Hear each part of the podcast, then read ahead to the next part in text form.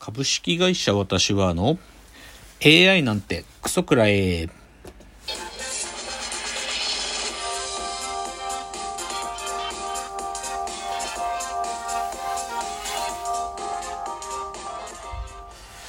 群馬が生んだ怪談時株式会社私は社長の竹之内です、えーこの番組は大喜利 AI を開発する株式会社私は社長の竹之内が AI のことなんかお構いなしに大好きなサブカルチャーについてサブカルリテラシーの低い社員に丁寧にレクチャー言い換えれば無理やり話し相手になってもらう番組ですということで今日は185回なんですけど今日ちょっと深谷さんがお休みなので私一人のおしゃべりで少しテンションも難しいんですけどまあちょっと一人で頑張ってみますと。で冒頭あのお便りが届いていたのでお便りを紹介します。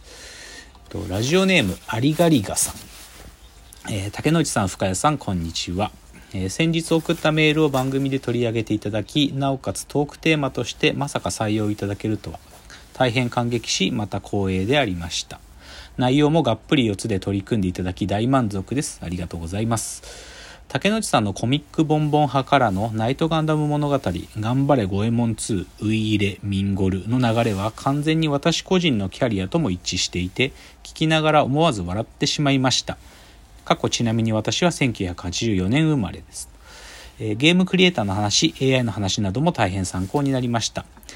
私もしばらくゲームからは遠ざかっていましたが2年前にスイッチを手に入れてからはまた細々と触れるようになりました。ただ竹内さん同様アクションとかスポーツとかはもう難しくてダメですね最近はめっきりノベルゲームに近いようなアドベンチャー作品に好みが傾いています最後に勝手ながらおすすめタイトルを一つ挙げさせていただきます AI ソムニウムファイルというソフトです。これはシリアルキラーの殺人犯を追うサスペンスもので操作パート、かっこ意識化とアクションパート、かっこ無意識化を行き来する独特の作りになっています。割とグロい描写も品質して一見深刻そうなんですが通常パートではキャラクターたちが下ネタ混じりのしょうもないやり取りを繰り広げます。そのシリアスとコミカルの絶妙なバランスは他にあまりが例あまり例がないかと思っています。前編フルボイスでアニメのテレビシリーズを見るような感覚でできますのでもしよければリハビリにどうぞ。PS4 でもできます。今後の放送も楽しみにしております。引き続きどうぞご自愛ください。それでは。というお便りをありがりがさんからいただきました。あのー前回ですね。前回の184回であのもともとこのアリガリガさんがリクエストしてくださったゲームの話をしてみてはっていうのをまあそのままの通り、まあ、竹之内のゲームのプレイ履歴をお話しするという回で、まあ、僕は81年生まれなんですけどアリガリガさんは84年生まれということで、まあ、ちょうど世代が近いっていうのでなんかそれなりに満足していただいたようでよかったですと。でまあでも書いてらっしゃる通りね、まあ、そんなに激しいゲームはもうできないっていうなんか年齢僕と同じような感じなんだと思うんですけど最後におすすめタイトルを挙げてくださってますね AI ソムニウムファイルっていやこれ検索しましたよ。あのまあ多分だから推理ですよね。なんか結構その猟奇殺人みたいな話が出てくるってなんか書いてあるし人気っぽいっすね。なんかウィキペディア見ると。なんかスイッチだけじゃなくてなんかね XBOX とかでもできるプレステ4でもできるって書いてあるけどでもスパイクチューンソフト開発元っていうか日本のタイトルってことっすよね。すごいですね。いやこれちょっと時間がある時も買ってみてやってみますよこれ。なんかウィキペディアの説明読むだけでも面白そうと思うし。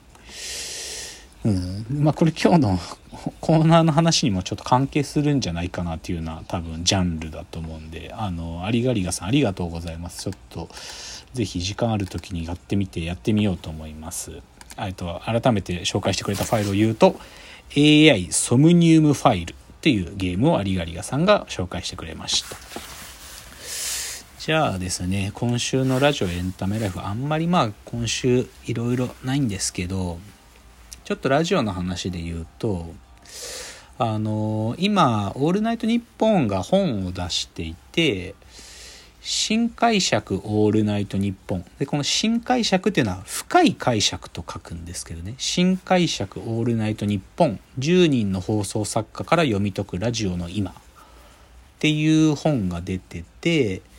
まあ、現役でオールナイトニッポンの作家さんをやってる方たち10名のインタビュー。あと、まあ、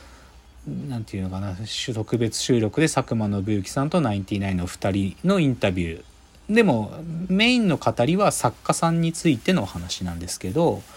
でもその作家さんたちがどういう経緯で「オールナイトニッポン」の作家をやるようになったかみたいなことがまあ丁寧に語られてあんまり知らなかったこととかも出てきたりして面白いんですよこれ。なんか一気に読んじゃいましたね。なんか僕がよく聞いてるラジオの作家さんたち例えばえー、っと「オールナイトニッポン」では佐久間さんの担当やってる福田さん福田さんっていうのが作家さんでいるんですけどね。福田拓也さんですか。であとナインティナインだったらもうずっと小西さんって方がもうずっとやられてますけどその小西さんのインタビューとかまあまあオードリーさんで言えば藤井聖堂さんですよね。もう超ベテランうっちゃんなんちゃんを育てたって言われているもう大作家ですけどね。そういう方たちのお話が載ってて。で、まあ、結構それに感じるいるものもあったりするんですけどね。一番来たのはですね矢部さんのお話が書いてあって。あ、ま、小西さんのショーのとこで矢部矢部博之さんのお話が書かれていてナイナイの矢部さんがそのなんか一緒に番組作ってたスタッフの方が病ご病気になられちゃってでまあ末期のがんででその時にまあ何て言うかこう応援のビデオレターを取って送ろうかっていう時にいや矢部さんが「いやこれビデオじゃないんちゃう?」っつってその音声なんちゃう？っつって30分だけその方のためになんかラジオを撮ったっていうね。なんか2人本当にビタースイートサンバが流れてナイナイの2人の自己紹介があってで30分なんかが語られてで最後「わーわー言っております」っていういつもの終わりの言葉になんか最後わわ言っておりますお時間です。さようならとは言いませんみたいななんかそういう最後だったっぽいんですけどね。なんかその話読んでたらちょっと泣けてきますよね。なんか。ラジオってものを作ってるちっちゃいチームがそういう強いつながりを持ってるってことがまあよくわかる話で。なかなかいい本だと思いますよ。おすすめです。あとこれまだ買ったばっかで途中ですけどね。これちょっと面白いなと思ってんのはあの競争闘争理論っていうサッカーの本で競争闘争理論。競争は本当にコンペティションの競争。で闘争は戦う方の闘争。競争闘争理論サッカーは競うべきか戦うべきかっていうこの本ちょっと買って読んでるけど面白いですね。なんでサッカーだけは世界基準になれないのかっていう命題を競争っていう概念と闘争っていう概念でスポーツを分けて考えててなんか自分が他の人にも見られないで黙々と練習することでその競技が強くなれるものを競争的スポーツと呼んでてじゃなくて相手がいるシチュエーションでの技術を磨かなきゃいけないものを闘争って言っててでサッカーの今の日本は本来的にはサッカーは集団的な闘争のスポーツであるのに闘争的練習ができてないんだっていう、まあ、そういう理屈ですよ大きく言うとね。でもこれは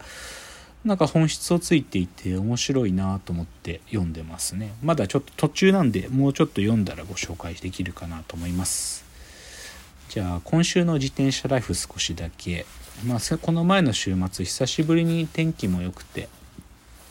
土曜日久しぶりに山まで高尾山まで行ったんですけどね。山登ってる時に自転車のスポークっていうねあのホイールのこうハブ真ん中からこうタイヤの外側に向けて放射状に伸びてるあれがバキンって折れてですね初めてなんか。でもうタイヤが歪んじゃってもうブレーキのとこにガチャンガチャンって当たっても全く動けなくなってもうなんとかブレーキの幅広げて恐る恐る帰ってきましたけどでももうこれでね大概のトラブルは経験しましたよ。自転車遠くまで乗り行った時にパンクしたりとかタイヤが裂けちゃったりとかなんかハンドルが曲がっちゃったりとか。でもでこのスポーク折れるっていうのを初めて経験して、まあ、帰ってきて自転車屋さんで直しましたけどでもなんとかねトラブル起きても帰ってこれるってことはまあ分かってるっつうかなんとなく経験したんでなんか そういうことありましたよっていうお話。だからまあ自転車トラブルつきものなんでなんとか帰ってくるみたいなことがまあできりゃまあラッキーぐらいなことなんですけどね。っていうことで。じゃあ最後今日の格言言いましょう、えー今日の格言。ちょっと落ち込むことが多くて困っています。っていうね、まあ、これ完全に私的な話で。なんかちょっと落ち込むことが多いですね。うん。なんか自分のねなんか内側にいる人たちには僕はもう本音をしか喋りたくないんでだけどなんかその本音を言い過ぎてなんかねその人たちが困るっていうことがまあ起きたりもしてでもそれは自分のねなんか心性とパーソナリティからするとなかなか自分でもなかなかそれがそういうことを口にしなきゃいけないっていうのはなかなか受け入れがたいんでね。なんかそういうことがちょっとあったりしてとか、まあ、あとはねやっぱり円楽さん三遊亭円楽師匠とあとアントニオ猪木さんがまあなんか同じタイミングで亡くなられて。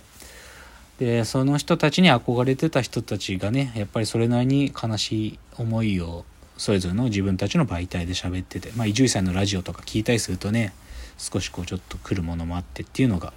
まあ、少し落ち込む理由ですけどねまあなんとかやっていこうかなと思ってますっていうのでじゃあ次です。